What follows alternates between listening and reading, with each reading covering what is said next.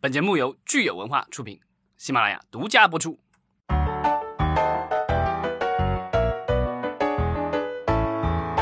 欢迎大家收听新一期的《影视观察者》，我是老张。Hello，大家好，我是石溪，呃，又是我们的直播时间，呃，非常感谢大家能在这个时间陪伴我们。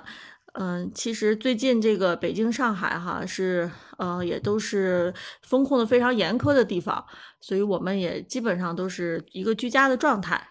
然后老张在这段时间 做了很多的学习，宅家就只能学习了，然后这个没有办法临时抱佛脚这个学习的，因为今天要咱们要聊的这个内容，其实我自己本身之前呃了解的不是很多。咱们今天要聊的这个美国呃流媒体平台和广告主的一个勾兑大会哈，其实跟上周的这个话题呃有一点点相似，因为上周我们其实聊的是呃院呃电影院线。和这个电影片方的勾兑大会，对吧？这周变成流媒体和他们的这个金主爸爸的勾兑了。呃，之前咱们的节目应该聊过，就是每一年这个春季啊，在纽约啊，就是至少呃，疫情前是每一年了，疫情的时候就是断了两年，今年好像是三年以来第一次举办这个线下的这个活动，就是他们会有这个叫 Upfront，这个是电视台和广告广告主们的一个就是一个推介会，然后另外的话还有这个就是呃最近几年开始有的这个叫 New Front。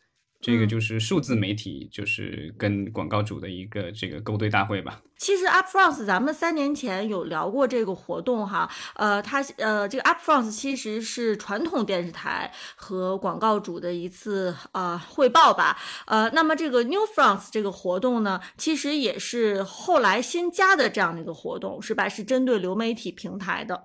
嗯，不只是流媒体吧，就是各种数字媒体，包括还有一些对，呃音乐的平台，包括有一些它的这个就是挺挺多的，就是它有这个就是咱们认为的这种流媒体，嗯啊，包括视频和音频。另外的话，它其实还有一些就是数据公司也会，因为这是这种数字广告的话，就是你在线广告什么之类的，需要很多大量的数据和技术去支持，嗯所以有一些这种数据和技术公司也会做一些分享。然后就是，嗯甚至还有一些是这种硬件厂商什么的，待会儿咱们聊的时候可以聊到。嗯，那我觉得简而言之，其实可以算是新媒体吧，对吧？就是相对于咱们说的电视台和报纸啊这种是就是属于咱们归类为传统媒体，对吧？那你嗯刚才说的这些，其实基本上就是可以简称为新媒体了。对，然后那个就是今今年比较有意思，就是呃，往年好像 YouTube 都是在这个 Upfront 做这个推荐啊，但是都在 New France 吧？对，就哎对对，在这个 New France，然后嗯但是呢，今年他转到 Up France 去了，就感觉是这个从这个小学毕业升入了中学。其实我们今天主要哈、还是来关注这个 New France，因为 Up France 其实它的这个主要参加方就是美国的传统电电视台，呃，跟我们可能距离会更远一些。会现在在目前这个呃时代呢，我们可能反而会更多的关心这个新媒体，对不对？嗯，对，就是电视台的话，就是怎么说呢？呃，它的这种就是节目啊，制作质量，然后包括量，就是从量上说，呃质量上、数量上都会比较多一些。但是是新媒体的话，主要是呃跟年轻人走的比较近一些，所以呢，就是这些年的话，应该也是越做越大。然后呢，当然就是我觉得 YouTube 之前咱们也聊过，就是它其实一家公司就占了整个美国的这种。呃，在线视频广告可能半壁江山，然后呢，这对啊，然后这个公司这个不在 Upfront 上，这个就是做这个展示，不在 New 我觉得 France 上。啊，对，不在 New Front 了，老是把这个弄混。对，其实这个就是在在美国，其实有有些人也懒得去分这个，就都管它统一叫 Upfront，因为就是都是这个广告主跟这个媒体公司这种打交道，所以这个就是大家嗯啊、嗯会混为一谈，而且就是你去看那个时间的这个安排的话，也是从三月份开始陆陆续续会有。然后这一次的这个 New Front 是在五月二号到五号在纽约举行的，然后是好像前三天是线下的，然后最后一天是纯线上的。啊，然后接下去的一周的话，就是十几号的话，那个就是那些电视台也会陆陆续续把自己的这个就是节目都拉出来给这些广告主们看一看，嗯基本上也会宣布他们秋季的这个电视的这个节目安排。因为咱们知道这个美剧它是一季一季的嘛，所以呢，它会这个时候五月份它会宣布它即将到。一般这个新的一季美剧开场应该是八九月份吧，就是他们的这个所谓的季呃，就是对，就是夏天结束了，对吧？学生要返校了，然后这个时候的话是他们的这个新的一个电视季的开始，然后呢，就是他们会提前把自己要播的这个节目什么的跟大家推荐一下，让广告主们赶紧去这个啊投广告。呃，没错，其实我我们关注这样的活动哈，从中能 get 到很多行业特别前沿的信息和概念。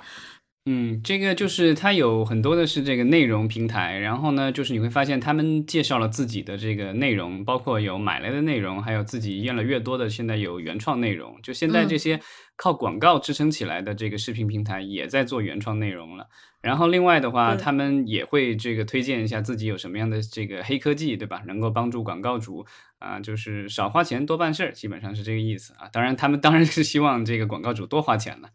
呃，然后另外的话就是还有一些科技公司其实也在其中，然后呢，他们当然重点是介绍自己的技术，但是你会发现现在技术公司这个难免也要做一些内容，对吧？就是包括这个像什么亚马逊是大的，对吧？然后其他的还有一些小的，啊，待会儿我们也会提到，他们其实也是啊做技术做着做着，其实到最后也忍不住这个也要趟一趟一下这个就是做原创内容这个浑水。嗯，所以其实现在这个行业之间哈也会有一些这个交集，呃，就是一家公司它可能在做内容，然后做技术、做革新，然后可能还有也会涉及到这个广告销售的业务等等等等。呃，当然就是像我刚才说的，即便是我们说的这个内容平台哈，也有很多是我们国内的受众并不熟悉的，像我们之前可能。最多说的是，呃，奈飞啊，迪士尼啊，这个 HBO，还有什么亚马逊什么。但是其实，在这个展会上有很多，呃，小更小型一点的这个内容平台，我们之前真的一点都没有听说过。只有关注这样的新闻，你才会发现说，哦，原来还有这样的内容平台。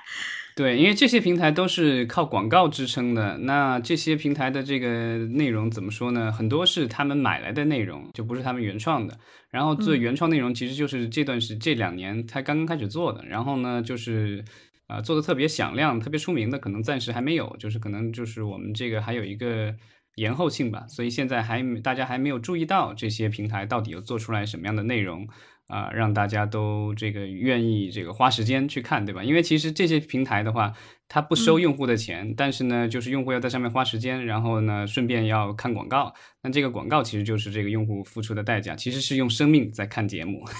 付出的是自己的时间。那呃，老张，你最关注的是哪一类型的这个公司呢？我们可以先首先来聊一聊。咱们最熟悉的其实就是几家这个内容平台，就是。呃，咱们可以看一下，就是它，但这几个内容平台，就是我，因为我之前有这个，就是 Fire TV，就亚马逊的那个，就是呃，怎么说？呃，叫自自自产的是吧？对，它的那个机顶盒，所以呢，就是那个上面其实有有有这些服务，我当时就有一些都试用过，但是这个可能在咱们国内，就是很多这个用户可能就不怎么呃听说过这些，就是但咱们可以说一说。呃，就是如果你有那个亚马逊的机顶盒的话，它预装了这些啊，也不是预装，就是呃，不是预装的，就是你可以去下载，但是就是基本上都有，因为这个都是免费的，有些需要注册，有些甚至连注册都不用啊。然后啊，当然也有里面也有一些可能也会有少量的付费内容，但他们大部分都是以这个广告为主，啊，就是一个是这个 Tubi。T U B I 这个 Tubi 的话是一，它就是这种，嗯，业内管这个叫 A V O D，就是这个广告支持的这种视频点播网站啊。我几年前开始用的，就是有时候在上面可以看一些这种比较老的电影，然后不用花钱，然后但是就是呃得插点广告。然后这公司做了几年啊，还比较成功。然后两年前是被这个福克斯给收购了，因为那个福克斯当时是把公司卖给了大部分的资产都卖给了这个迪士尼嘛。啊，所以他原来在呼噜里有股份，也都让出去了。然后，但是呢，他这个旗下还有这个，就是现在的这个福斯这个公司的话，福克斯公司，它旗下还有一个平台，就这个 Tubi。Tubi 哦，那这么听起来，这个 Tubi 能够一直存活哈，还说明它的确这个商业模式上来讲还是有可持续性的。虽然说它很小，可能呃，除了美国当地的这个呃观众以外，可能都不知道哈。不是那么家喻户晓，不是那么国际化，但是它能够一直存活，呃，就是 挺了不起的。嗯，对它这个我看了这个它这一次活动的介绍，就是它的这个数据说它现在每个月的这个就是活跃用户有四千万哦，不对，这去年是四千万，呃，到上一个季度，就是今年的上一个季度一季度的话，它已经增长了一下，就是到了增长了大概大概一千万，所以到了这个五千一百万。啊，已经五千，就相当于呃，已经是一半的爱奇艺的用户数了，可以这么说吗？对，但它那个不是一个亿对它的那个它的那个网站和 APP 的话，其实很简单，你上去了以后，你可以注册，注册了以后，你等于有用户名有密码，这样的话，你看到的片子你可以保存这个观看记录，然后你看到哪儿可以记录下来，然后在不同的设备之间切换，可以无缝的这个连接啊。你如果不注册的话，其实也能看。所以呢，他就是这个，就是其实他就是想让更多的用户来，然后我能够放广告。当然，你注册的话更好，因为他知道你的观看习惯，这样呢可以更更有针对性的放广告。但是，即便你不注册的话，他也 一样的可以会让你看广告。那他在这个呃内容的中间，就是比如说剧集或者电影中间，他会出广告吗？会，就是它在前面会出，中间会出，然后你暂停了以后，然后怎么再播，在之前最后呃退出，然后再进去播放，有时候得还会放广告，就它就是这个跟早，如果大家用过早期的呼噜的话，就跟那个类似，就是它会一直有广告。北美的观众其实他比较习惯，就是广这电视节目中间去插广告，因为他们的电视台一直以来就商业电视台都是这么干的。我记得特别有意思的一个事情，就是我读在美国读书的时候，然后有一个女同学，她是美国人，然后她说她有一回就是大学时候去。伦敦去那儿交交流还干嘛的？然后在那儿待了一段时间。然后他说他在那儿看电电视，看英国的 BBC 就特别不习惯。他一直在想广告什么时候来。对，那我看这个呃 Tubi 上面哈，它的这个 library 就是它所拥有的这个内容是大概是四万四万部电影和这个剧集是吧？呃，你呃，你觉得这个内容的这个量，它会吸引到这个普通的这个观众吗？嗯，就是它还是挺量是很大，但是就是你要说这个高质量的这个电影和电视剧，它肯定比那些大的平台要差一些。因为之前我看过对相关的一些数据，就是呃，像主要主流的几家，这个就是他们所谓的这个叫嗯 SVOD，就是订阅型的这个点播平台的话，啊，就是电影最多的其实是亚马逊的 Prime。但是就是电影质量最高，就是说它的这个电影里面，比如说 IMDB 这什么之类的，或者其他的这种，我忘了它是用的 IMDB 还是用的那个就是烂番茄什么的，就是打分打分的这个就是几分以上的这个比例的话，最比这个就是高分电影的比例最高的其实是 HBO Max。哦，就没有奈飞什么事儿哈。啊，奈飞处于中间吧。就是这个，就是它总量是比亚马逊要少少，但是比那个 HBO Max 还是要多的。但是呢，就是高分的这个电影的话，就是它比这个就是 HBO Max 要稍微少一点点，少的不多，但是要少一点。嗯，就是 HBO Max 还是背靠了这个华纳，还是有一定优势，积累了那么多片子。没错。那咱们说回这个 Tubi 的话，它其实呃唯一的就是需要去关心的哈，就是这个广告。买家是不是呃对他这个数据是满意的，是吧？因为我们说，如果他想这个讨好广告主的话，他的数据就是相对来说要是比较透明的，就是他的这个流量播放数据。对，然后它其实除了这个点播的这个电视和电影以外的话，啊，它还有这个，就是这是最近几年这个美国比较，就是最尤其最近一段时间大家聊的特别多的，就是他们管这个叫 Fast。这个就是叫免费的这个广告啊，带广告的这个直播频道。体育赛事呗？呃，不是，就是如果大家看过那个，就像以前的这个 PPTV 啊、PPS 上面的这个，原来还有包括乐视也有，它有那种直播频道样的，比如说这个动作电影频道，然后一天到晚都在播动作电影，或比如说上海滩，它一天到晚循环几十集上海滩一直在播这种。就是它实际上就说你不用去。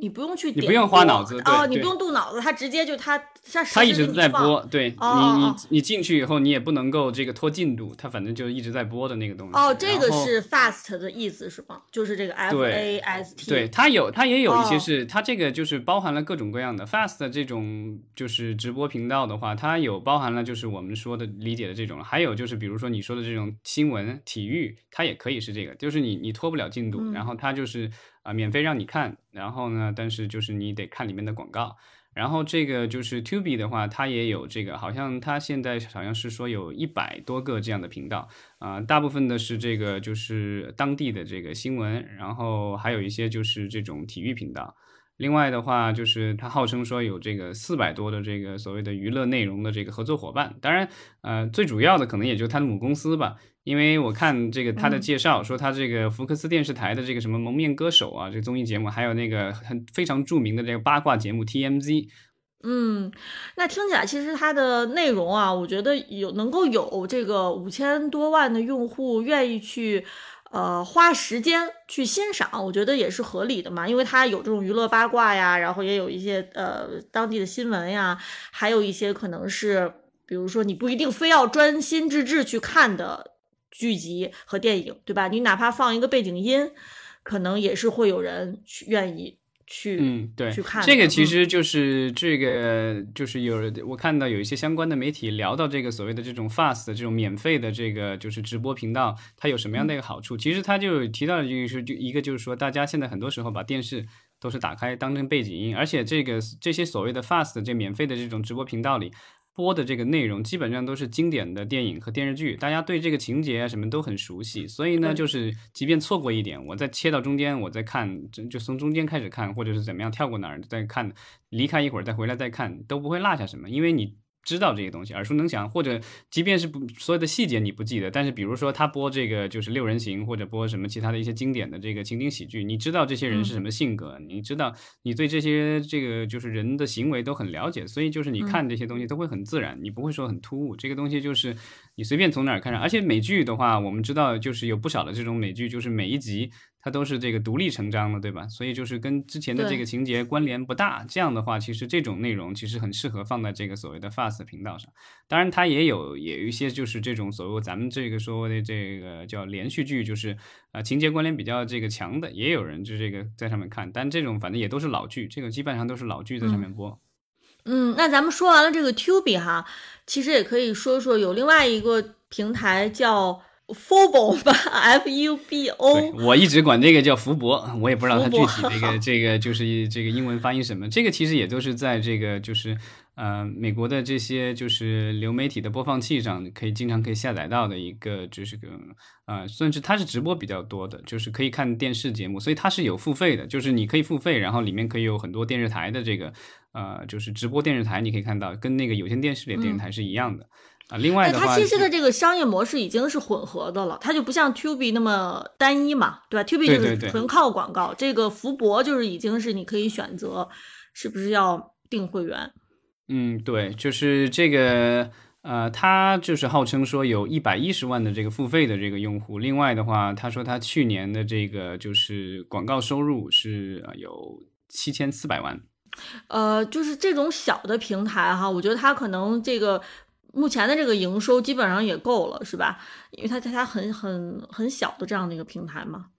嗯，对，就是这种怎么说呢？就是。呃，国内感觉好像大家对这种就是电视台里的节目，在网上在在就是这种点怎么说，也是网上同样的照搬过来的这种，好像不是特别感冒，对吧？就是一般你要看这个这种在电视上看或什么的，你希望看的可能都是这种优爱腾或者芒芒果啊或什么之类的 B 站，就你看这个就是这种点播这种内容，你对电视台的这种播的东西可能就没有什么太大的兴趣了，但是。啊，美国还是有不少的这种观众啊，愿意去看电视台的节目，尤其是这个体育节目。这个福伯好像它主打的就是体育类的，因为这个体育类的很多节目的话，一个是这种就是节目。怎么说呢？就是它都是卖给了这些大的这个电视台，然后呢，这些大的电视台一年可能付什么十亿美元之类的什么价格买下来的，所以呢，就是不是说那个网络上都能看得到，它有些只能够通过电视看得到。那你如果不不通过这个有线电视看的话，可能就只能够通过类似于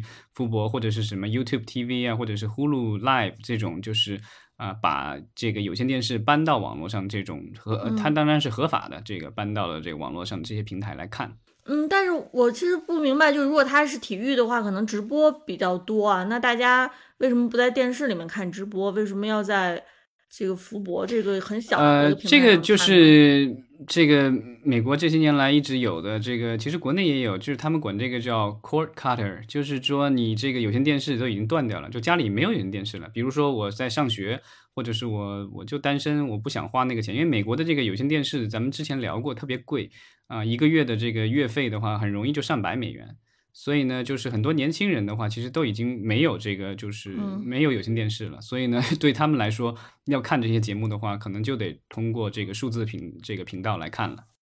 嗯，那对于福博来说，也许就是它的运营成本很低，所以它有有这个几百万的这个用户啊，就是其实一百多万、一百多万的这个订订阅用户，它就已经完全能够 cover 它的这个运运营成本了。嗯，这个我说实话我不是很了解，因为这个平台的这个信息我了解不是很多。我当初好像就是因为要看什么，我忘了是要看什么直播节目还是看什么，应该是奥斯卡还是什么之类的。然后有人这个我看到这个奥斯卡的网站上介绍，就说你想通过这个就是网络渠道来看这个奥斯卡的话能怎么办？然后比如说在福博上这个，话说是 YouTube TV 上看这个就是 ABC。哦，那咱们来接下来再说一说另外一个很小的平台吧，叫 Crackle Plus 哈。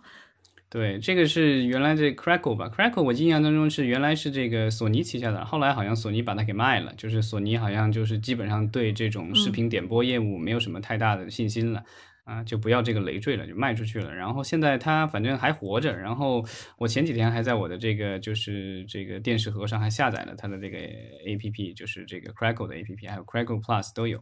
嗯，反正就是。啊，它这个平台也就是这个 AVOD，就是这种广告的这种节目的。然后呢，但是它跟这个 Tubi 一样的，就是都在说要做这个原创节目。然后呢，这个 Tubi 是要说要做一百部原创节目。然后呢，这个 Crackle Plus 说它要做一百部原创和独家节目，就是它没有，它反正是一百部，但是这到底多少原创，多少是这个独家就不得而知了。它有一个数字特别有意思，就是说它跟 BBC 有一个独家的合作，然后呢，就是好像说是北美地区的话，好像我忘了是北美市场还是说是美国市场，啊，就是你要看卷福版的福尔摩斯的话，就就是带广告版本的，就只能是在他这个平台。然后他说这一部剧就占了他平台百分之十的收视时间和广告收入。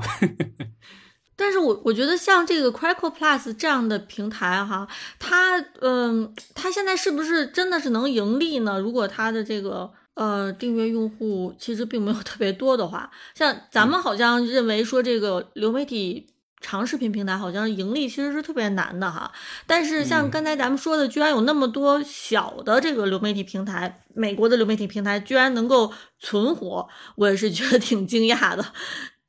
对，就是这些平台的话，它其实都是拿的是比较老的内容，所以我觉得他们在内容上的付出比这个什么奈飞啊，比什么苹果这些。啊，都要低不少，因为他拿的是特别老的电影。如果大家去上去看的话，其实你去看，就是我有时候找那些香港的老片或什么的，有时候会在这些上面找得到。就是他们就是都有很多这种老的那种动作片、恐怖片，都是这种年轻人就是可能无聊的时候喝醉了酒可能会愿意看的一些电影。呃，其实我们说这个除了这种小的平台以外，哈，像我们都比较熟知的大的内容平台，商业模式也是相对来说有很多是混合型的，对不对？就是像奈飞这样，完全是靠着到目前为止啊，完全靠着会员订阅，呃，本身也是挺奇葩的，就是很多大的视频平台。这个已经很早在尝试在混合会员和这个广告，对，因为这个就是呃，美国的这个就是商业的电台和电视台最开始就是。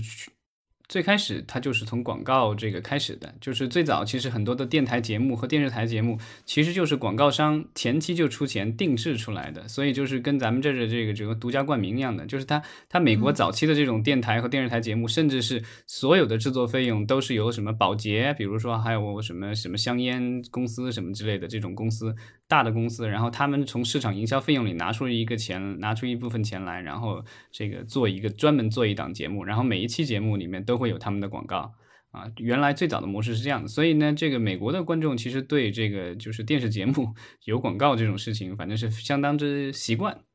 当然就是对，但是就是因为这个怎么说呢？就是他们的很多观众。北美的观众一个特点就是对广告习惯，但是呢，就是比其他市场的话，可能稍微有钱一点，而且他们习惯了就是为这种所谓的电影和电视剧的话，就是还有对电视台付出比较多的这个钱，所以他们这个就是呃付费用户的这个意愿还是比较强的。所以你看这个就是像 Netflix 有六七千万的这个在北美的用呃美国的用户，然后另外。啊，像这个其他的平台现在起来的这几家，迪士尼呀，然后 HBO Max 什么的，也都有几千万的这个用户，所以他们其实这个就是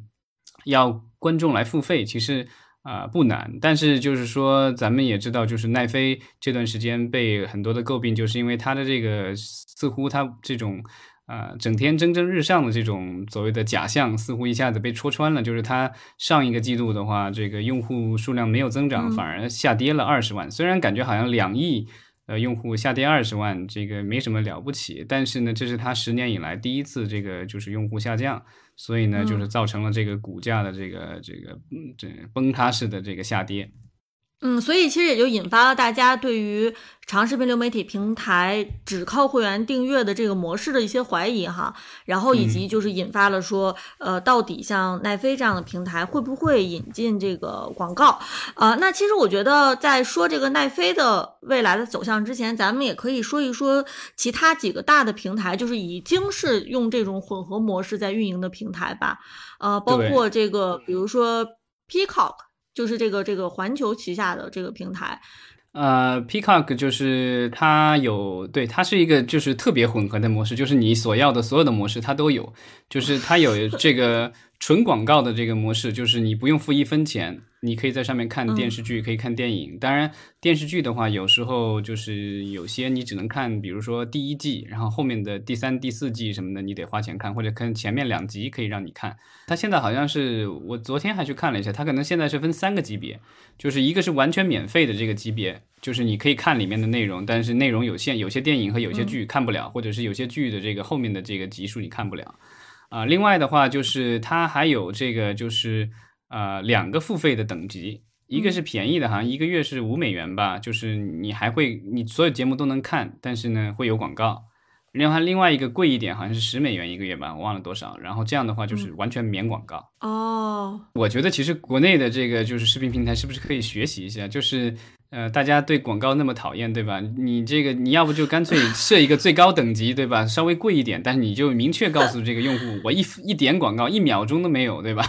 这个也能让大家掏钱掏的这个。这个服气一点，对吧？不然的话，现在就属于我掏了钱，然后发现我可，不管我掏多少钱，就是即便是买到什么 V V I P，那么居然还是有广告。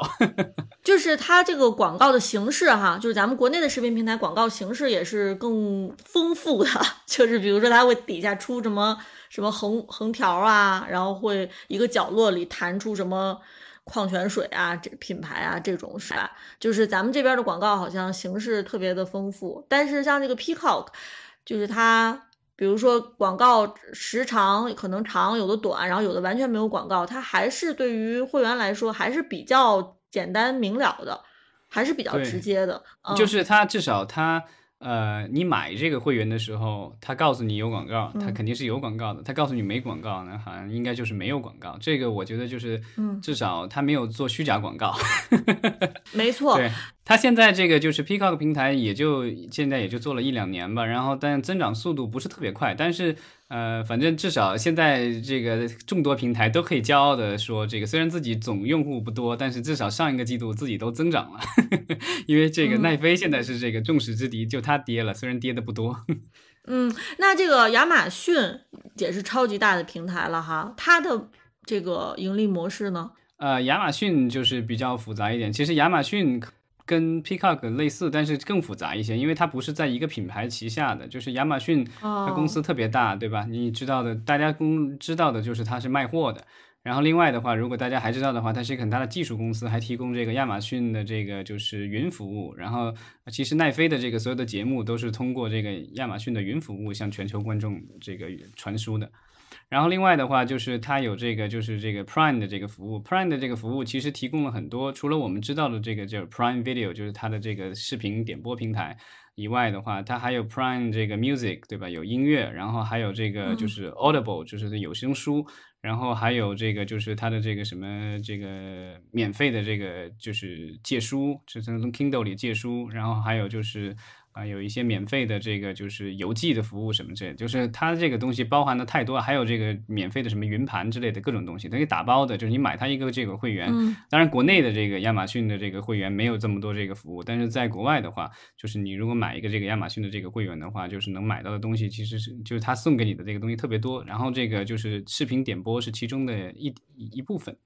它的那个视频点播，但其实就是很复杂，就是它有这个。Prime Video，就是里面的话有你买了会员以后，你可以全部免费看的影视剧，这是一部分。另外，它有很多的这个所谓的内容合作伙伴，比如说 AMC 啊，比如其他的一些合作伙伴。那个的话，你要单独再买它的这个频道里面的就要加购，然后才可以看那个里面的东西。啊，以前 HBO 也在这个平台里，后来 HBO 为了自己能够直接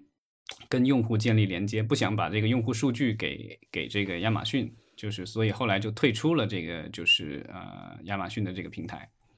哦，呃，其实我们上次然后前几次啊，你说。对，这个这是它的 Prime Video，但是它还有这个，就是我们知道这个就是亚马逊，它早年就收购了这个 IMDB 全球最大的这种影视信息的这个对，这也是我刚才想说的。对，然后他那个就是他那个 IMDB 前两年开始也开始做节做这个视频了，就是他原来叫 IMDB TV 吧，还还叫过一个其实其他什么名字。然后上期节目咱们可能聊到了，就是。呃，他最近又改名了，就是又改成了叫 Free V，就是这个呃，大概是取的这个谐音，这是 Free TV 吧，就是免费电视。然后他那个就是完全免费的，就是你呃注册也好，不呃注册一个免费的账户，然后好像就可以完全免费看里面的节目。里面基本上也都是一些啊老电影，然后这个老的电视剧。但是最近他们也宣布，也是在做这个原创的节目。啊，然后甚至做了这个亚马逊的，就是他们本来在 Prime Video 里做的一个这个剧集的这个衍生剧集，也开始在做了。嗯，这个亚马逊它作为一个超级大公司哈，它旗下的这个品牌还真是五花八门，也可以说挺杂的。它还有它还有一个这个视频直播平台，就是很多玩游戏的人可能知道叫 Twitch。然后那个就是就是游戏，它有做这个相关的一些东西。然后但是最近他们好像就是这个 Free V 跟 Twitch 一起，好像会就是直播那个就是美式橄榄球。嗯，对，所以就是它的这个就是其实挺多的，就是它既有收费的这个啊，既有无广告的这个节目，也有这种有广告的节目。呃，那看起来其实亚马逊的这种风格哈，是奈飞基本上是无法匹敌的，因为亚马亚马逊它毕竟这种超级大公司嘛，它可能比如说在这个内容某一个内容平台上的这个投入，它可能就是呃用户不增长，其实也没有关系，因为它还有其他很多业务。但是对于奈飞来说就很困难了，因为它没有这个背后的这个金主爸爸，嗯。对，就是这个，嗯，亚马逊的话，它其实因为是一个技术公司嘛，所以它其实也发布了一些它的这个就是技术上的一些所谓的创新吧。其他公司也有类似的技术，这一次其实好几个公司都呃提到了这个类似的技术，嗯，他们管那个不每家公司都取了不同的名字。亚马逊管这个叫 VPP（Virtual Product Placement），就是虚拟呃产品植入。就是咱们知道这个影视剧里面都会有这个所谓的产品植入，对吧？就是这个厂商把自己的车、把自己的什么电脑、手机、各种乱七八糟的奶粉什么样的产品放到这个影视剧的剧情里，对吧？然后这个演员演戏的时候，呃，会出现在背景里，或者拿在演员的手里也有，或者甚至有一些甚至会口播什么之类的，对吧？然后就是这种，然后现在那但那种模式，传统的影视剧的模式的话，就是你需要呃在影视剧开拍之前。就得跟这个片方谈好，然后到时候拍摄的时候，你得拿到现场去，得用这个东西，对吧？对，对，那种的话就是这个，就是大家可能就是拍的时候也不放心，我要到找谁来，然后呢，这个谈的时候也不是很安心，不知道哪天能谈成。但是这个影视剧我们知道，它拍摄它是有周期的，它必须今天我要拍这个戏，我必须得拍，不管你这个买卖谈成了没谈成，对吧？所以呢，他现在就是给了大家一个这个灵活的这个就是处理方法，就是说拍的时候。你就拍好了，你爱怎么就专心拍，专心拍。然后到后期的时候，播的时候，你再想换成谁都可以换成谁。而且它这种好像现在这个很先进，因为我记得很多年以前，这个就是我第一次看到过类似这样的技术，是当年的这个蜘蛛侠。蜘蛛侠是那个 Toby Maguire 就最早那个零二年那版的吧。还零几年版的我忘了，最早的那个蜘蛛侠，他在里面的那个蜘蛛侠刚刚获得了自己超能力的时候，他有练习这个射那个蛛丝出来，然后一他拿了一个可乐罐做实验，然后那个就一射，啪就把那个可乐罐拉过来了。然后那个就是那个在电影里我忘了是哪个可乐了，但是后来他们说这个，因为他拍摄的时候用的是一个绿色的那个罐子，所以其实就是它上映的时候，比如说是可口可乐赞助的，所以他就用了可口可乐的罐子。后来他在电视台里播的时候，然后电视台里卖广告，因为他那个就是在电视台里播，中间插广告的，呃，中间比如说插这个 Dr Pepper，或者是插百事可乐，或者插什么其他饮料，他都可以把那个罐子通过后期把它换成相应的这个饮料。就是他刚这个蜘蛛侠弄完那个蛛丝，把这个罐子拿过来，过一会儿你看着插广告，就是你刚才看到的那个饮料。这个是很早。以前就有这个，就是电影里就用到这个，然后现在这个数字平台的话，可能就把这个技术更进一步了，就是它可以这个甚至根据不同的用户，你的这个你的观看习惯、你的观看时间，还有你的购买习惯什么乱七八糟各种东西综合起来，推荐给广告主，让让他们买广告在上面投。这样的话，就是它可以插进来，比如这个这个影视剧里出现了一个广告牌，它可以把它变成任何的广告。或者是其他的各种东西，对啊，就是这个，就是通过后期去加这个产品植入。嗯，这个听上去就是可能操作更简单，就是比刚才你说的这个零二年的这个，呃，弄裹个绿布，可能现在这个技术更成熟一些，就是不用说现场拍摄，我再去。包什么绿布，或者是后面再拉这个绿布绿色的这个。具体具体他的这个各家怎么操作我不知道，但是他就他的意思就是说，这个你创意的时候你就不用这个被这个东西所牵绊，这个东西到时候后期都能够加进去。而且就是亚马逊的这个的话，因为虽然它的 Prime Video 没有广告，但是它依然可以赚广告的钱，就是通过这个植入。呃，然后那个 Freevee 的话，它因为本身就是带广告的这种这个视频，所以呢，就是这个钱也是挣的理所当然。啊，我之前看到有相关的报道说，那个其实 Netflix 说没广告，其实也不完全准确，就是它的这个就是产品植入也有，就是但是比较便宜吧。据说可能一个节目，比如说这个什么 Stranger Things 怪奇物语之类的节目，可能才收几十万美元就可以让一个产品在里面打个广告，就是就在里面出现。我理解，好像它这个虚拟植入也包括，比如说它在拍摄的时候，比如说它会根据那个拍摄的场景，然后去就是，比如说是往里面加一些小的道具，就是你在拍摄的时候，可能比如是两个人在说话，然后他可能真正在这个播放的时候，他会识别到你这个场景是两个人在餐桌上面说话，然后他会上面比如说给你弄个杯子或者弄一个，就是他他能智能识别你的这个剧集里面的场景。然后把这个道具加进去，那这个其实这首先它真的挺智能的。另外一个就是说，我不知道对于创作者来说是一个好消息还是坏消息，就是你愿不愿意这个广告后期就是嗯，可能在创作者没有太多的掌控力的时候情况下，是由这个 AI 去做决定，然后看要有哪些道具是加进去的，比如说加个矿泉水啊，或者加一个什么。那个，我我觉得就是不影响故事情节的话，就是无缝连接应该还好吧。因为大部分的这种植入的话，就是你不是口播的话，其实大部分人不大会觉得有多突兀吧。我的感觉啊，就是只要你不是口播，口播那种是最最突兀的。像变形金刚三还是四里面，对吧？这个舒化奶的那个植入，当时就被很多人吐槽 啊，尤其是国外观众看得一头雾水，什么是舒化奶，对吧？中国观众觉得很可笑，为什么一个外国人喝舒化奶？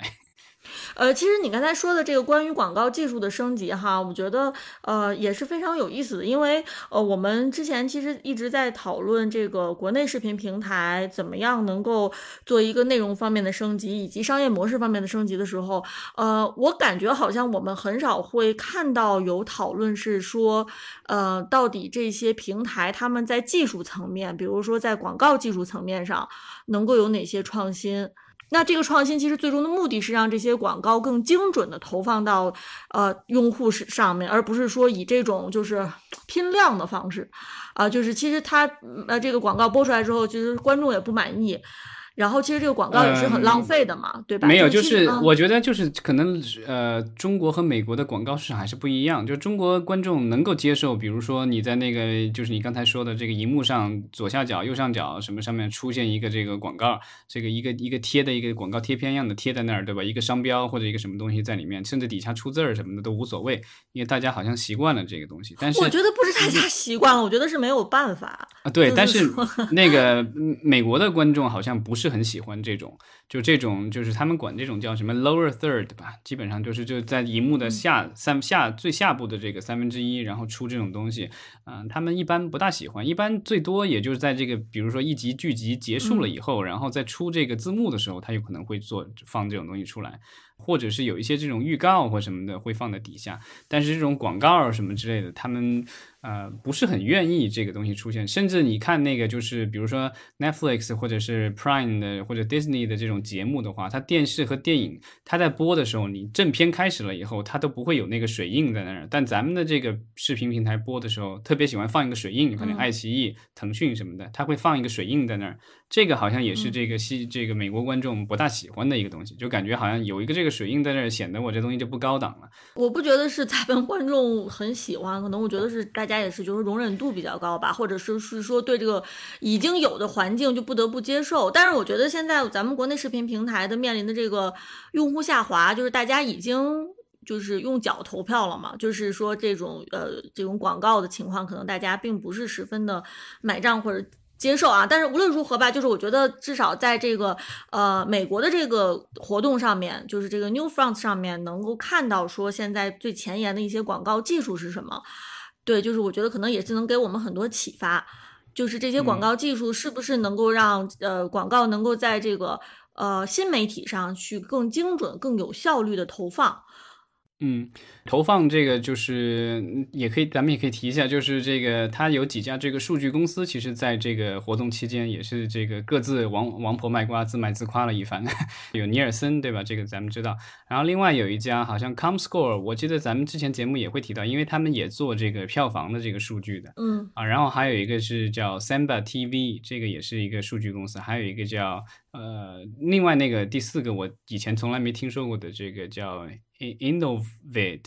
应该也是专门做这个就是视频的这种呃广告的这个数据的，然后每一家公司都觉得他们的这个所谓的跨平台的解决方案是最最厉害的，然后呢就是啊，当然这个市场肯定是很诱人的，所以才有这么多家公司在争先恐后的为大家想为大家提供服务啊，这个就是那个 Samba TV 好像就这个他们的这个活动上就指出来说这个。二零二二年的这个第一季度，然后呢，这个他他们这个分析出来就是，就是这种所谓的直播电视，就线性电视，就是这种传统电视和这种流媒体的电视观看的话，啊，这个美国的话是有两百亿个小时，加起来一共两百亿个小时。对，这个就是说有大量的这个广告的这个可能嘛。虽然这个，传，而且就是传统的这个广告的话，就是说你可能花了钱，但是你就是这个怎么说，精准度不高。然后呢，可能触及到的人群不一定是你想要的那些人群。当然，我觉得。到 Upfront 的上面的话，他在说同样的话的话，估计得说我可以帮你这个广告，这电视广告可以更精准。在当然，在这个就是这个所谓的新媒体的这个活动上面，他们就觉得他们的这个新媒体广告最精准。对对，就是说新，它能够帮你的这个新媒体广告更为精准的投放。其实呃，亚马逊也有这个类似的服务，因为亚马逊自己有这个就是大量的数据，尤其是它有这个很多的它的这个观众的这个。购买的这个数据，所以它其实也可以特别精准的这个去啊投放广告。所以在亚马逊上，我看了一下它的一个就是广告投放的一个说明，就是你可以选择用这个，比如说尼尔森的数据来投放广告，也可以选择由它的这个内部的这个数据支持来去投放广告。不过说到就是到底是传统媒体的这个广告更投放更精准哈，还是新媒体的广告投放更精准？我觉得，嗯，这个其实到目前为止并没有一个定论吧。就是从一个客观的角度来说，因为呃，我觉得对于现在很多受众来说，大家这个因为都是在有的时候并不像以前，比如说你看电视，你基本上只有一个屏幕开着。现在大家基本上可能我拿着手机玩着 iPad，然后或者是我甚至玩这个游戏机，然后我那边可能在看看电视。所以它就是电视也好，或者是流媒体也好，它有广告了，我可能在广告时间我就去看我其他的屏幕了。对吧？就是我这个就是没有，就是你提到的这种的话，其实就有其他的厂商就提出了各种解决方案，因为他们就是卖电视的，还有或者是电视机顶盒的那种公司，呃，有这这个就做硬件的厂商，他们也是这个就是这也发表发布了很多的这个产品和服务，一个是叫我我。我之前买过这个电视，但我一直没明白它是怎么发音的啊！我一直管它叫 Vizio，V I Z I O。这个好像是这个北美其实是卖的最好的这个液晶电视之之一。这是智能电视吗？对，现在基本上都是智能电视。然后对，然后它的这个创始人，我印象当中好像是个华人，所以他原来的这个呃制造都是在国内造的，但他卖主要是在北美的，国内没有这个品牌，这个好像销售。另外还有这个 LG。LG 的这个它也有这个广告投放，然后还有就三星，就这几个电视的这个就是公司的话，其实它也有这个投放广告，因为这些公司它是在这个第一线，对吧？因为它给直接到了消费者家里，所以呢，现在智能电视了以后，其实它的这个都联网了，所以它其实知道这个观众看什么，在什么时候看，看了多久，然后它现在，所以它推推出了各种各样的这个能够让你的广告更有效的投放，比如说这个这个 Visual。它有一个就是，呃，叫 Jump View，它推出了一个产品，然后它的意思就是说，这个你在这个电视上，比如说通过有线电视，你在看一个这个电视剧，看完了这一集以后，它会跳出一个弹窗来，然后告诉你说，你可以去这个某个流媒体网站上或者是 APP 里看，继续看这个剧。嗯，对啊，那就是创造了 更多的广告机会嘛。那这个难道不是就是电视硬件把这个软件的这个给出卖了吗？呃，对，但是我觉得你既然买了它的电视，其实呃那些智能电视有些甚至之前就是这个最智能这国内智能电视最早不就是乐视什么这些开始弄，然后后来嗯小米各个公司都在弄这个东西，然后很多公司都是低于成本价就卖给了用户，那其实就是但那个那句话怎么说的？当一个产品或者服务。免费给你使用的时候，那本身你就是产这个产品本身了，对吧？因为用户他要的是你用户嘛，然后有了用户以后，他可以给你买广告，所以他硬件上亏一点钱都不要紧。然后之后只要你每天开电视，对吧？它都有各种广告的机会，甚至你在上面，比如说你订阅一些付费的这个观看的服务的话，它还能拿到抽成。这个也是这个 Roku 的这种就盈利模式。嗯嗯，当然这个 Roku 的话，它是电视盒子了，是吧？它就不是电视了啊。对，Roku 很便宜。然后那个像像 LG 的话，它也是电视嘛。然后它好像收购了一家公司，八千万美元买了，去年买了一个公司，原来叫 Alfonso，然后他买了它六成的股份，然后把它改名叫 LG Ads，就 LG 广告。然后主要就是通过的这个电视去投广告嘛。然后。啊，他说他在这个北美，在美国有三千万的这个电视，然后在全球有一亿三千万的电视，所以这个就是只要是他们家的电视，对吧？然后你把它连着网了，它都有机会给你看广告。嗯，那这个 Apple TV 怎么样啊？Apple TV 它是苹果自己的，呃，就是它的市场份额，它的这个市场份额特别小。我看了一下，就是。呃，Roku 好像说是这个，就是目前就是用户最多的。然后它现在好像说是，呃，二一年的话，好像已经到一亿多这个月度用户了。亚马逊的这个 Fire TV 也是很接近，也在它后面，但也也一亿左右。但是就是呃，这个就是市场份额比较高，就是好像 Roku 的话占了这个就是它的这个百分之五十。五十一点七，它这写的是就是用户，所以就是已经半壁江山。然后那个 Fire TV 其实也就是紧随其后，然后他说有大概百分之四十五的市场渗透率，然后苹果的这个就是只有百分之十几。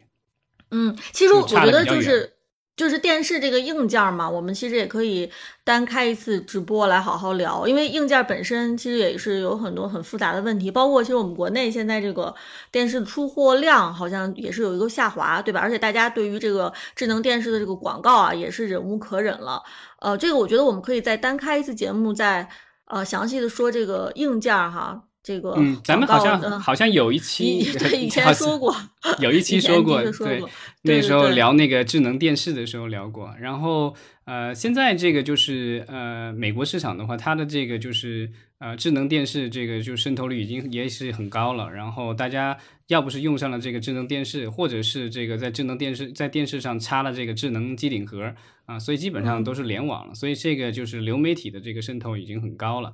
他的那个预测说是 Roku 的话，应该在二零二五年会到一亿两千六百万的这个就是月度用户，然后亚马逊可以到一亿一千万。一千八百万吧，所以就是都是上亿级别的这个用户量了。这个其实就跟我们的这些什么这个优爱腾什么的差不多，对吧？而且你想，这个奈飞其实在北美也就是六七千万的这个用户，而且现在基本上也不怎么增长，所以它其实就是光这个机顶盒的这个就是用户量都已经超过了这个大的这最大的这个流媒体平台的这个付费用户量。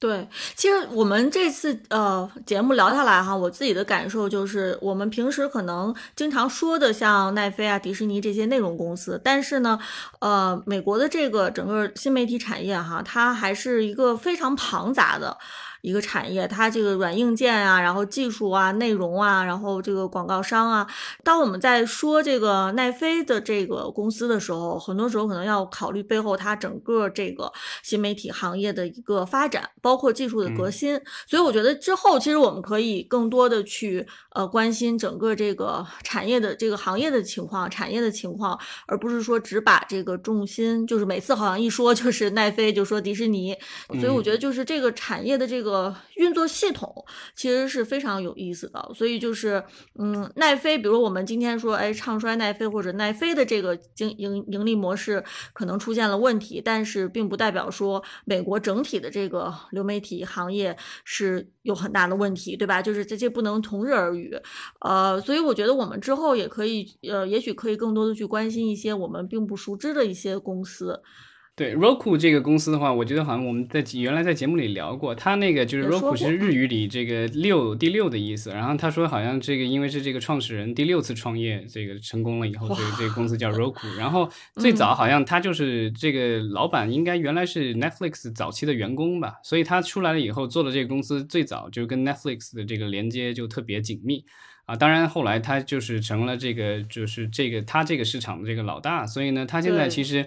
啊，也开始做原创内容。他之前就是有这个所谓的 Roku Channel，就是里面有很多免费内容。现在好像说已经有七万个节目了吧。然后啊，他甚至还买了这个，就是这个之前咱们不是一直聊这个 Quibi，这个就是短视频平台倒闭的那家啊，因为他想收用户钱，然后结果收不到钱，最后很短很短期就倒闭了。当然。对，这这个运作了几个月，但是这个最近的这个 CNN 加的这个倒闭，就是让这个他成为这个 CNN 加夺取了这个最短命的这个流媒体平台的这个桂冠了。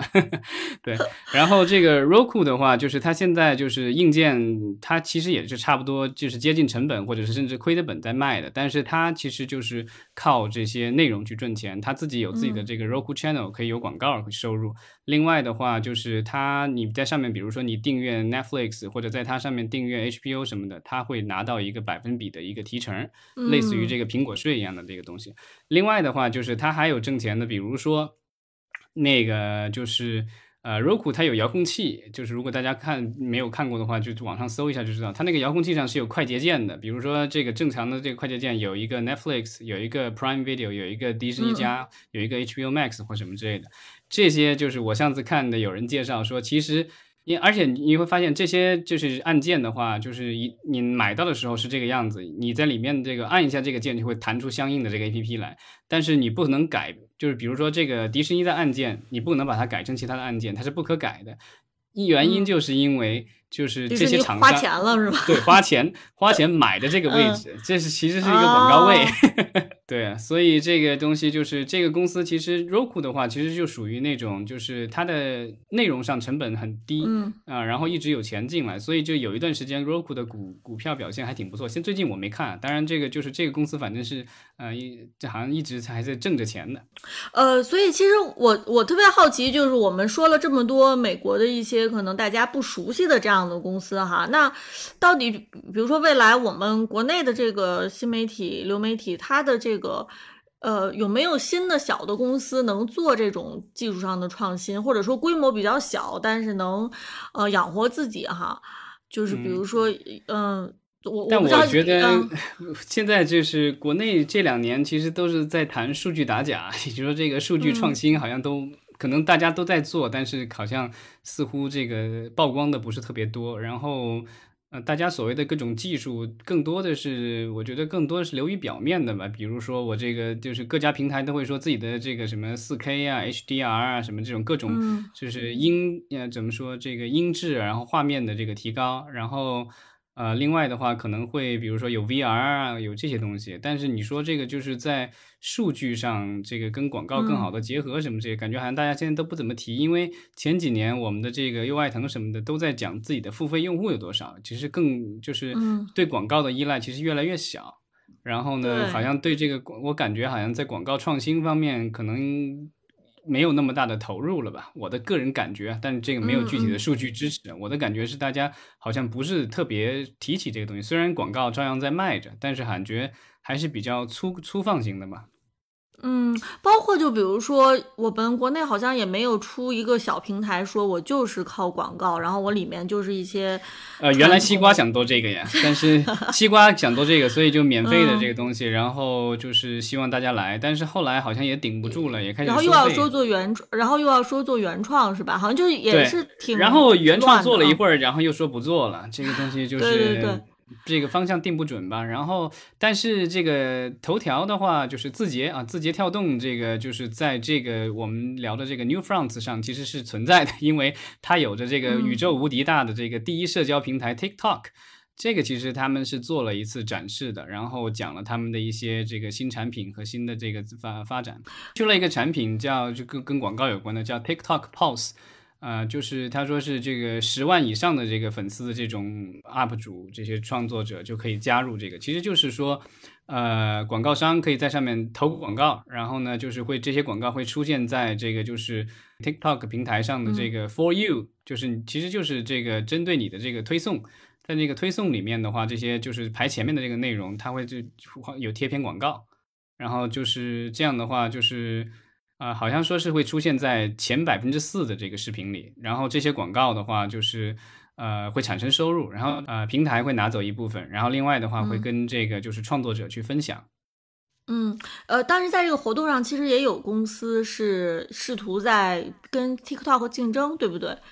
跟它算是正面竞争的对手吧，就是 Facebook 这个改名了以后叫 Meta，然后它其实旗下有一个这个短视频的。这个平台叫 Reels，但是好像用的人不多吧。然后啊，他其实也发布了一个这个激励计划。然后，但他跟这个就是 TikTok 稍微不大一样。TikTok 就是呃直接分钱嘛。然后呃，这个 Reels 这个的话，他是说。呃，你可以玩它的一些挑战，然后呢，就是完成挑战以后解锁了以后可以拿到一点钱，然后但不知道具体多少钱，他就是他给你定一个多少钱就多少钱。然后另外的话，他提了一嘴说这个就是将来会有可能会就是让符合资格的这个就是创作者能够分享到他的这个一部分的这个广告收入，就是可能要跟 TikTok 看齐了。嗯嗯，呃，所以看起来其实呃，我们还是说回到就是像奈飞，真的是属于这个行业里面比较奇葩的了哈。就是到目前为止是坚持不跟这个广告去挂钩，但是他可能坚持不了多久了，对吧？像我们对那个他不他不是可能坚持不了，他已经坚持不了了。就是他们好像一季度的那个就是呃怎么说，每一个发布那个季报了以后，然后接受这个采访，然后他们的 CEO 已经明确表示。啊，在一两年内，他们可能就会加入广告了。当然，他可能加入广告可能会跟其他公司稍微有点不一样吧，因为他们之前，呃，就是说拒绝广告。这个当时他们的那个 CEO Reed Hastings 提出的理由就是说，广告这东西，一个是用户不喜欢，他觉得；另外一个，他觉得这个东西有点这个就是。会有侵犯这个所谓的用户隐私的这个嫌疑，对吧？因为你必须得收集他们的一些数据，然后要跟第三方去分享。他们现现在说确定一两年内会带广告版本的出现，然后呢，这个啊，其实这个也是为什么他们的股票大跌，因为就是有些人认为，就是如果将来你有更便宜的这个就是会员出来的话，那可能。之前就是买这个贵的这个会员的人觉得，哎，这个有便宜的版本，那我就买一个便宜的版本，省点钱，看点广告也无所谓，就会造成这个就是奈飞的这个整体的收入下降，嗯，流失，嗯，对，所以这个就是他们将来会有广告，然后呢，就是但他们希望的是说能够跟第三方的平台合作，然后让第三方平台去运营这个广告嘛，就是他们可能不直接插手，我也不知道他是想这个可能想撇清责任还是怎么样的。嗯嗯，所以就是关于奈飞的未来哈，我们就是只能拭目以待吧。但是我觉得，不管是就是呃奈飞怎么样，我我觉得至少我们有这个机会，可以从更宏观的角度去看这个美国的新媒体行业，对吧？就是大家也不用说每天就盯着奈飞，当然除非你是这个奈飞的这个股东了哈。呃，但是其实实际上还是有很多这个新的公司，然后出新的技术。啊，还我觉得美国的这个新媒体平台还是目前看起来还是一派生机勃勃的景象吧。对，它其实这个活动的主办方，这个叫 IAB，这个叫什么互动广告局，这个这个这是一个应该是一个盈利机构吧。然后它其实发布了在这个活动期间发布了一个这个去年的一个这个广告的这个支出的一个报告，然后另外还做做了一个二零二二年的一个展望。然后他就提到了说，这个就是这种啊，他管这个叫 CTV，其实就是这个就是咱们说的这个智能电视或者互联网电视。他说这个上面的这个就是呃广告，呃，他们的这个花费的话，去年就是呃增长了，比二零二零年增长了百分之五十七，到了这个一百五十二亿美元。这个就是已经很，其实是一大笔钱了。然后那个就是他觉得二零二二年会再增长百分之三十九，到达两百一十二亿美元。对，这个就是他说是这个二零二零年的这个一倍了。啊，然后咱们国家其实也有相应的这个数据，我在网上稍微搜了搜，呃，就是他说二零二零年中国互联网电视的这个运营广告运营的总收入是一百二十一亿吧。然后呢，就是美元吗？人民币。人民币啊啊啊。对，比较少一点。然后那个二零二一年，这个我没有找到最新的数据啊，但但二零二一年这个年中的时候，他们做了一个预测，说是大概是两百六十三亿。然后呢，到二零二六年可以达到，他说达到这个七百七十六亿，那就是大概一百一十亿美元左右吧。大家的这个就是至少对未来的展望都是这个增长，而且好像是比较大幅度的这个增长。对，所以我觉得我们之后可以再持续关注，看看这个呃新媒体行业就是有什么新的技术出来，然后会影响这个具体的我们熟悉的公司的决策。嗯，对，因为就是包括奈飞，对对，其实这个奈飞这一次就是股价大跌了以后，其实影响到其他的这个流媒体公司，其实这个股票也有不同程度的下跌。然后呢，就是有一些这个很多这个业内人士就是幸灾乐祸，因为奈飞是他们最大的竞争对手。当然，这个东西我觉得一个行业这个一荣俱荣，一损俱损，对吧？所以这个东西，其实就是如果一旦是说奈飞这样的公司已经见顶了的话，那其他公司也知道自己天花板在哪儿了，可能就是花钱也不会像原来那么大手大脚了，可能得得得精打细算了。嗯，没错。呃，行，其实咱们今天也聊的差不多了。哦，我觉得如果咱们有听友想上来跟咱们互动一下的话，咱们可以把时间留给听友。咱们啊，哎，你好啊，两位主持人好。嗯，我你好，你好。嗯，第一次在那个 MC 上发言，我是有想请教一下大家，因为是我我就是之前想参与的节目想咨询，因为我是临也是临时做的功课，看了一下有一些报告嘛，关于那个就是那个奈飞的。然后我我我就不因为有说法是因为它那个就是一季度那个就是那个用户减少嘛，所以导致那个价格就股价大跌。但我一个疑惑就是说，它是我想是不是有两种可能，一种是不是它是被它的竞争对手就是 HBO 包括苹果那一些是抢去啦，这是一种可能。另外一呃另外也有一种说法是被短视频给那个分流了，但是我。这也是还有一种可能，会不会是整个市场，就是不管是那个它的 HBO 这些长视频，还是那个短视频，其实都面临一个更为呃紧张的一个市场环境压力呢？嗯，我我就有点疑惑，就是说到底呃我的意思就是是他跟他的这个同行在竞争，还是说整个他们这个行业都在面临一个挤压？因为挺疑惑的，因为他正好是一月份他在上调那个就他的那个费用，对吧？嗯，但是大家都知道，其实今年虽然目前美国的那个就业数据还好，但是其实它因为去年就二零和二一年是美国它整个是一个因为疫情嘛，所以是美国政府在派发现金，所以可能大家的手头特别宽裕，我就不知道跟这个因素有没有关系，因为这个派发现金的话是到去年的秋天就已经结束了，所以我不知道是不是今年它又是调价，所以这个我觉得可以，要是有时间可以看一下，我确实比较疑惑啊，不知道是是他是他这一家的。问题还是他整个行业，或者至少是此行业的一个问题。啊。然后关于这个，嗯，然后今天的这个主题就是两位主持人讲了很多，但特别遗憾，中间就错过了，嗯，所以就也也谈不上特别具体的想法。但是确实这也是一个，我不知道是不是他未来，嗯，意思是好像是说未来是不是转型的一个方向是吧？就拓展收入的一个，是是是说他一个探索的一个途径吗？因为这中间这一步对，就是，嗯。大家觉得就是可能这整个行业可能现在面临的问题就是花钱太多，然后呢用户增长的话可能不是特别理想，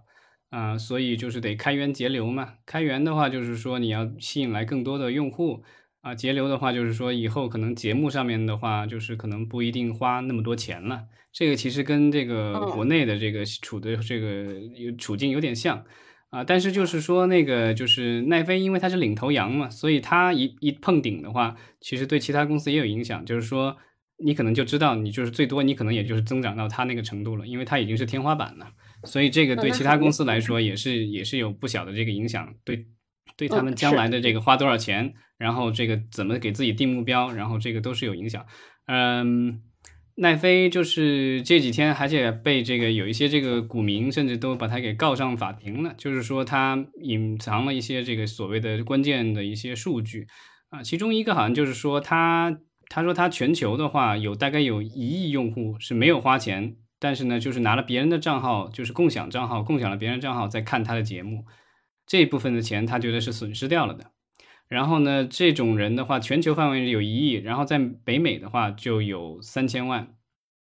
他北美本来就有六六七千万的人，然后呢，就是如果加上这三千万的话，其实就大概一亿，其实就跟有线电视的这个用户差不多了。所以这个就是说，没有再没有新的用户可以增长了，除非你能想办法让这些不花钱看的人，然后也也用你的这个服务，但这个可能就稍微有点艰难嘛。所以他们现在就想办法看能不能降降价，然后这个来点广告，然后降个价，然后让大家啊、订阅他的服务。或者他现在也在试验这个，在这个拉丁美洲在试验。之前咱们节目里其他期好像在前几期聊到过，就他试验就是说，呃，你想把账户分享给别人没问题，但是就是你得付出代价。比如说你想跟你的这个朋友分享你的账号的话，那你就再加一个账号，再加一个用户进来的话，可能在每个月得多花点钱。他想用这个模式，然后弥补他的这个收入。嗯，对，明明明白了。然后我还看那个，就做功课的时候看到，好像他那个好像在有一些地方的那个占有率是挺高的，是吧？好像北美是百分之七十五对，就是它现在主要的增长都来自于海外，因为北美的话，它已经开始在有点下跌了，好像上一个季度就是北美的用户数量是下跌了。然后另外那个它在那个就是俄罗斯，它那个因为关掉了服务嘛，这个俄乌冲突所以它损失了大概七十万在俄罗斯，所以它其实就是它整体是损失了全球全球损失了二十万的这个用户，然后那个除掉俄罗斯那七十万的话，它其他地方应该是增长了五十万。嗯，但其实很少了。然后好几个市场，我看几个市场它都是这个用户量有所下降，所以这个就是对他来说，这个十年以来首次下跌，可能是让大家都觉得这个警醒了一下。就是说，他原来因为原呃，我记得前上一个季度好像奈飞还跟投资人很有信心的讲说，全球他觉得就是至少他有有十亿或者五亿的用户是他的潜在用户，所以他现在两亿这个就是刚刚刚才。到一半或者三分之一的程度，还有大量的这个增长空间。但是它如果这个两亿就已经是天花板了，那就将来的话，可能它要这个增加收入的话，就会比较艰难了。好，那咱们今天就聊的差不多了。老张，你还有什么要补充的吗？没有，咱们就可以结束了。啊、没有什么了。然后这个希望大家这个周末愉快，对吧？啊，对，但是对于朝阳群众来说，好像也就是在家待着吧，对，在家待着继续学习，天天向上。嗯，那行那我们今天就感谢大家的收听，好，再见。下周再见，拜拜。